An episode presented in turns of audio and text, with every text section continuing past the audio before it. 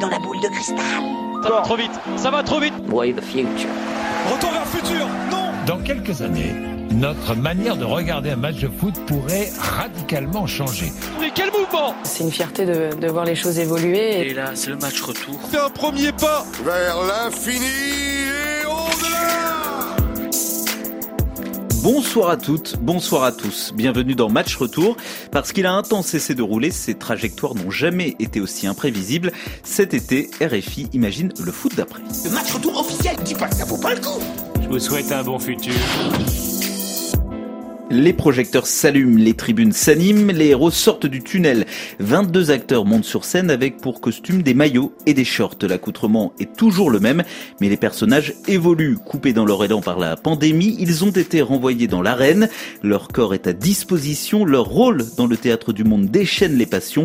Plus fort ou plus conscient, à quoi ressemblera le footballeur de demain? Question posée, les trois coups résonnent. Et c'est ça que je supporte, c'est ce blason. C'est pas les joueurs qui sont sur le terrain. Les joueurs, ils s'en foutent de nous. Ils sont juste là pour le pognon. Alors moi, c'est Hugo Moissonnier. À mes côtés, Martin Guest. Bonsoir Martin. Bonsoir Hugo, bonsoir à tous. Et Mohamed El Khatib, notre invité. Bonsoir Mohamed. Bonsoir. Alors vous n'êtes pas un professionnel du football, vous auriez pu le devenir, vous êtes passé par le centre de formation du Paris Saint-Germain, vous êtes un homme de théâtre comme on dit, vous êtes dramaturge, metteur en scène, et vous avez créé il y a quelques années un spectacle intitulé Stadium. On vient d'en entendre un, extrait. Spectacle mettant en scène des supporters du Racing Club de Lens jouant leur propre rôle. Pour désigner les joueurs de football, on utilise souvent le mot acteur, mais vous, vos acteurs ne sont pas des acteurs, et en plus, ce sont des spectateurs, ils jouent un rôle de spectateur. C'est pas clair, mais c'est une émission à tendance un peu culturelle, alors on, on brouille les pistes dès le début. C'est vrai que l'idée, c'est de mettre le focus un peu à côté ou ailleurs. On est toujours centré sur les joueurs. Or, ceux qui font le sel du football, et on le voit aujourd'hui avec les matchs à huis clos, on s'emmerde profondément, ceux qui font le sel des matchs, c'est les spectateurs. Et puis, c'est ceux qui ont un lien historique avec les clubs, c'est-à-dire les joueurs circulent, ils passent d'un club à l'autre, alors que les supporters ont une fidélité à toute épreuve. Et les supporters sont parfois euh, sévères à l'encontre des footballeurs. On l'a entendu. Quel est votre footballeur parfait, Mohamed El Khatib, parce que c'est pour ça que vous êtes là avec nous. Quel est votre footballeur parfait, idéalisé, rêvé? C'est celui, ou plutôt ceux qui, qui sont les moins parfaits. C'est-à-dire ceux qui font dérégler la machine, ce sont des joueurs comme George Best, par exemple. On remonte loin ou des années 60, Manchester United. Complètement, qui ont, qui ont dépensé autant d'énergie dans l'alcool que dans le, que dans le football. Ce sont des joueurs comme Eric Cantona. Ce sont des joueurs qui étaient un peu à côté. Alors à la fois, moi j'aime bien les numéros 10 un peu à l'ancienne, un, un peu grassouillé, court sur pattes, un peu comme Maradona. Euh, et ceux qui misent plus sur la technique, ont une technique extrêmement soyeuse, comme Zidane, comme Ben Arfa, voilà, c'est ce genre de, de joueurs, des joueurs de salon, on appelle ça. C'est pas toujours très efficace, mais c'est très beau à regarder. Le footballeur rêvé, idéalisé n'est pas le même pour tout le monde. Martin Guez, chacun a sa définition. Ah oui, des monstres de statistiques ou des modèles d'éthique. Footballeur conscient ou cyborg marquant infiniment. Tout le monde n'a pas le même joueur parfait en tête et Thomas Louis, Anthony et Edgar ont d'ailleurs chacun une idée bien précise de leur idole idéale qu'ils ont partagée à l'inarrêtable Sarah Loubacouche. Il y a d'abord euh, une intelligence et une vision. Ça, c'est Zizou, c'est Iniesta, c'est Griezmann, etc. C'est, le QI foot, comme il y en a qui disent. Un autre critère, ce serait l'envie sur le terrain. Et donc ça, c'est, à la fois des capacités physiques, comme l'endurance, d'un Kanté, d'un Matuidi, d'un Cavani, etc. Mais aussi le dépassement de fonction. Puis qu'il y a évidemment une dimension euh, humaine qui soit exemplaire en dehors et sur le terrain pour euh, tous les jeunes qui ont envie de se lancer dans ce, sport-là. Donc on ne lui demande pas non plus de prendre des positions politiques, mais au moins d'être exemplaire sur les valeurs qu'il défend euh, du sport. Le footballeur du demain aussi devra faire en sorte que euh, l'équipe de football elle soit ouverte aux personnes LGBT+, que l'on puisse faire son coming out dans son équipe sans, risquer de Voilà, je pense que ce sera aussi ça le footballeur du futur. Mohamed El Khatib, c'est riche ce qu'on vient d'entendre. Merci à, Sarah Loubacouche. On a euh, des créateurs, euh, l'envie de voir des, des, artistes un peu comme vous, et puis alors on a l'envie de voir des, des footballeurs euh, très citoyens, très en avance sur les, les questions sociétales. Vous, vous en pensez quoi? Ça vous fait réagir? Moi, je vous avoue que je suis un peu sceptique, c'est-à-dire que je, je, suis contre le fait de vouloir ériger les footballeurs en modèle. Euh, D'abord, je, je, suis très content, c'est qu'il y a un renversement. Le football est quand même le sport des classes populaires. Et d'un coup, il y a des jeunes issus des classes populaires qui se mettent à gagner de l'argent. Alors on, peut- discuter de, cette valeur, euh, enfin de la question de l'argent, qu'elle soit au centre du football, mais d'un coup ça renverse quand même, ça dérègle un peu la machine. C'est-à-dire qu'il y a des gens qui accèdent à la richesse et qui sont pas ceux qui sont dans les réseaux habituels. Et du coup, j'attends pas de leur part un engagement politique particulier, etc. Je les prends pour ce qu'ils sont, c'est-à-dire des jeunes qui donnent du plaisir à d'autres jeunes. Après, c'est vrai que moi j'ai une sensibilité particulière avec, alors c'est le cas avec Eric Cantona, mais c'est le cas avec Socrates, c'est-à-dire qu'à un moment donné, émerge une parole qu'on n'attend pas, une parole philosophique, une parole politique, et là je trouve que c'est, extrêmement fort quand ça survient. Mais là, vous en voyez arriver des joueurs comme ça, parce que là, vous me parlez de joueurs plutôt des années 80 ou 90, ce sont ne le prenez pas mal, hein, mais des joueurs plutôt du, passé. Et si on se projette sur l'avenir, est-ce que vous en voyez émerger? Et justement, avec ce qui s'est passé avec la, la pandémie, où on a parfois parlé de, de leur salaire, on a encore une fois parlé de leur, de salaire, de leurs émoluments qui seraient trop élevés. Est-ce que vous, vous en voyez émerger des footballeurs euh, avec une dimension politique euh, comme Socrates, comme Cantona? Malheureusement, non. Je crois qu'il y- en a de moins en moins parce qu'aussi on les, ils sont moins formés, moins accompagnés.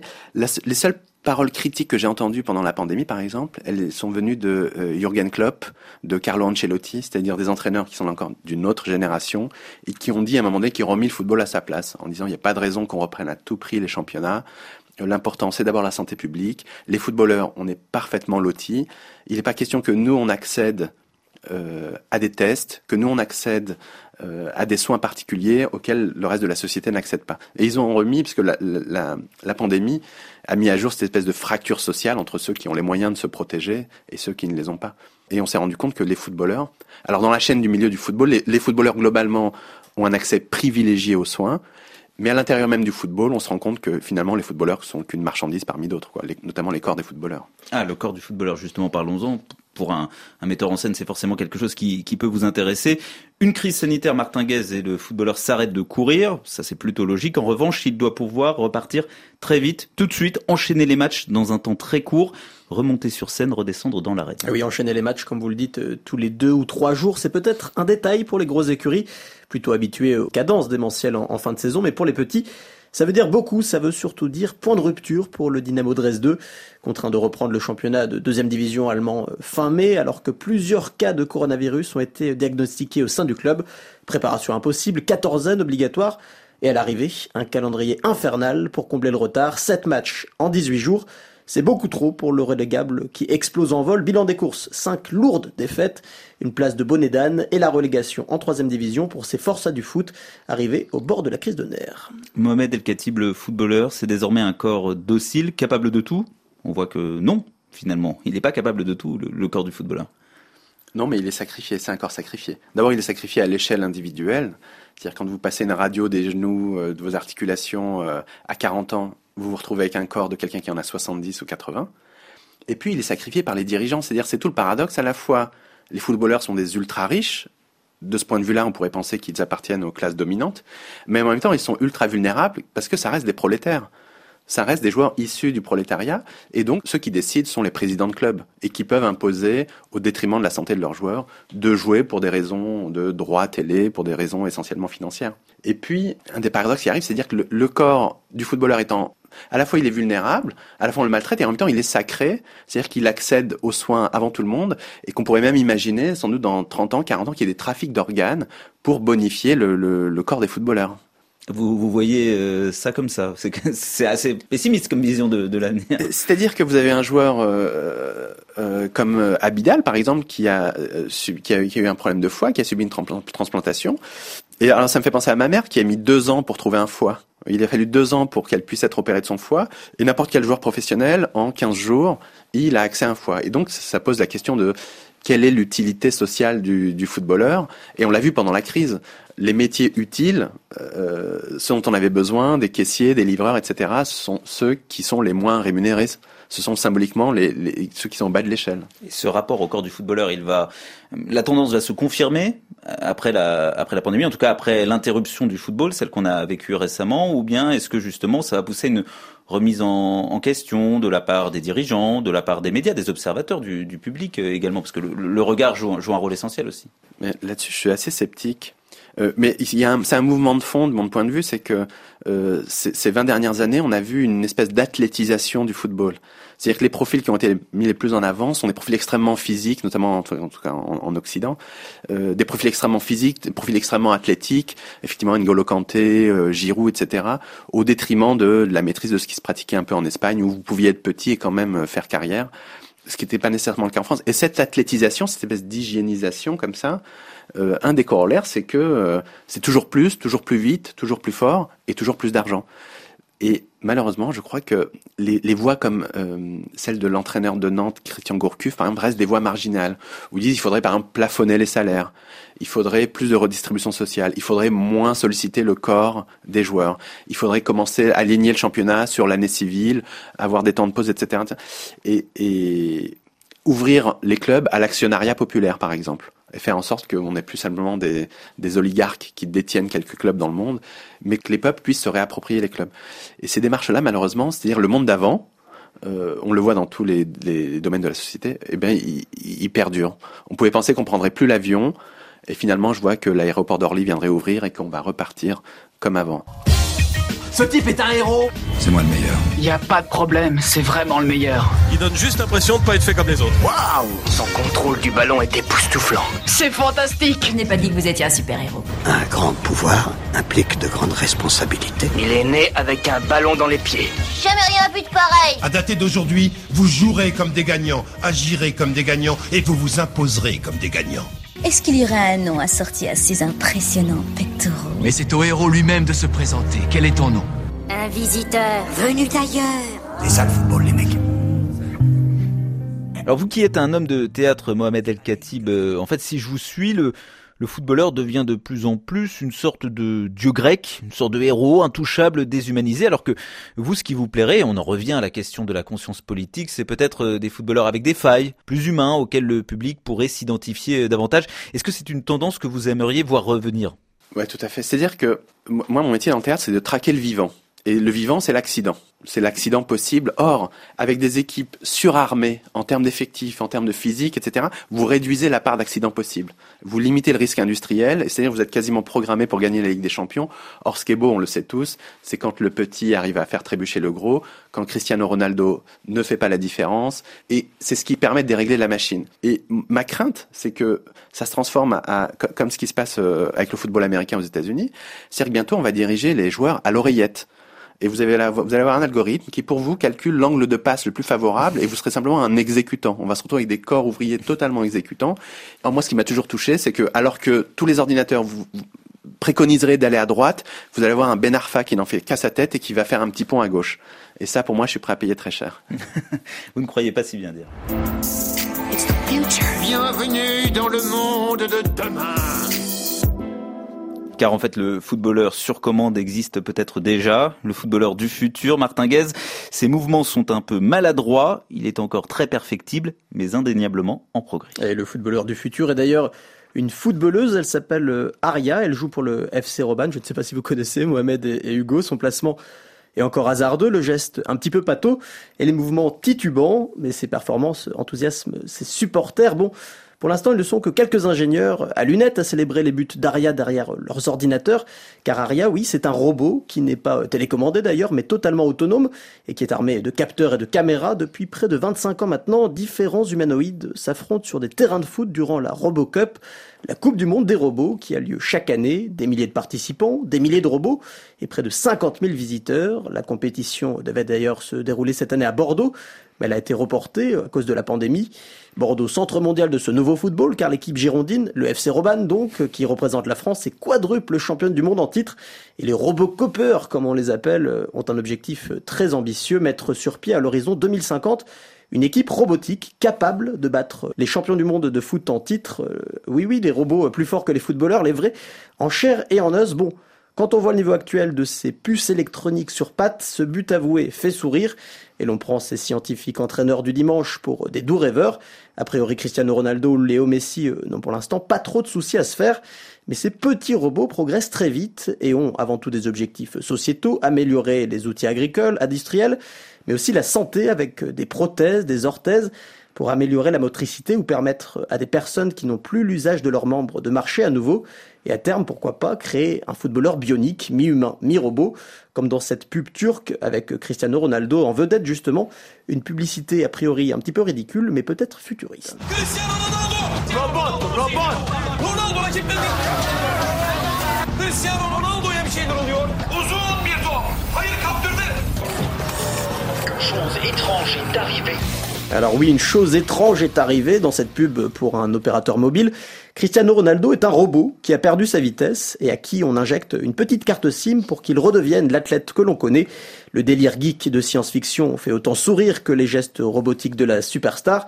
Mais l'avenir, on ne sait pas vraiment qui de Cristiano Ronaldo ou Daria se rapprochera le plus de la machine à marquer du futur. Mohamed El Khatib, des footballeurs robots, des footballeurs bioniques.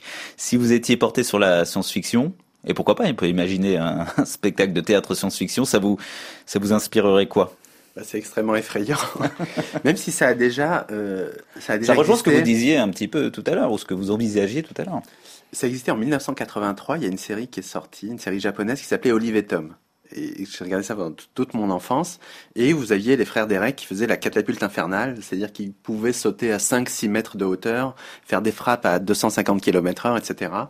Et déjà, on rêvait de, de, de ça enfant et on aurait voulu avoir des corps augmentés, avec une mémoire augmentée, une capacité à prendre des décisions encore plus vite. Malheureusement, on va chercher par tous les moyens à augmenter les capacités. Euh, ça m'étonnerait pas qu'il y ait une carte SIM bientôt dans le. Un peu, ça fait. Vous avez vu cette série qui s'appelle Black Mirror, ou pareil. Où, Série d'anticipation. série d'anticipation. Vous êtes capable de lire plus vite que l'adversaire, d'aller plus vite, etc. Simplement, à mesure qu'on va augmenter ses capacités, on va faire perdre du, du caractère vivant du football. Et je pense que le jour où ça arrivera, c'est-à-dire où parce que le drame, c'est que quand vous avez la perfection, c'est-à-dire des robots qui exécutent parfaitement les mouvements, eh bien la perfection, c'est 0-0. Quand personne ne fait d'erreur, un match de football, c'est 0-0. Et ça, c'est l'ennui du football, c'est ce qui tue le football. Et ce qui va le sauver, c'est la capacité à créer des erreurs. Et tant que derrière un homme, il y a toujours un robot, alors il y aura, ça va, on est rassuré, il y aura toujours des, erreurs. C'est la différence avec euh, des comédiens de théâtre qui doivent réciter leur texte à la virgule près. Un footballeur, il doit pouvoir euh, improviser. Complètement. Et ce qui est quand même beau au théâtre, c'est quand un acteur oublie son texte, quand un bout de décor euh, se casse la gueule, quand quelqu'un se met à tousser à un moment où il faut pas tousser, etc. Et ça recrée du, du vivant, et c'est là qu'on se sent en- ensemble. On va se quitter en musique. Mohamed euh, El Khatib, vous avez fait un choix, dites-nous. Euh, alors c'est c'est You and Me, et en fait je me suis dit, moi quand j'étais petit, j'étais bercé par euh, Téléfoot. Et, et j'aimais pas le générique du téléfoot et je me disais tiens si si dans 30 ans il y a un, y a, un- il y a un téléfoot qui existe une nouvelle forme de téléfoot j'aimerais que ce soit ça le générique. Donc You and Me, remixé par euh, par une fanfare, une fanfare allemande, qui est pour moi la, la- c'est la force du football, c'est-à-dire à la fois de, de, de, puiser dans la culture euh, noble, savante, et en même temps de la mêler avec une forme de culture populaire. Et les fanfares, c'est extrêmement communicatif, et je trouve que c'est un mariage heureux, c'est ça le football dans le fond. Alors laissons s'exprimer les cuivres de la fanfare.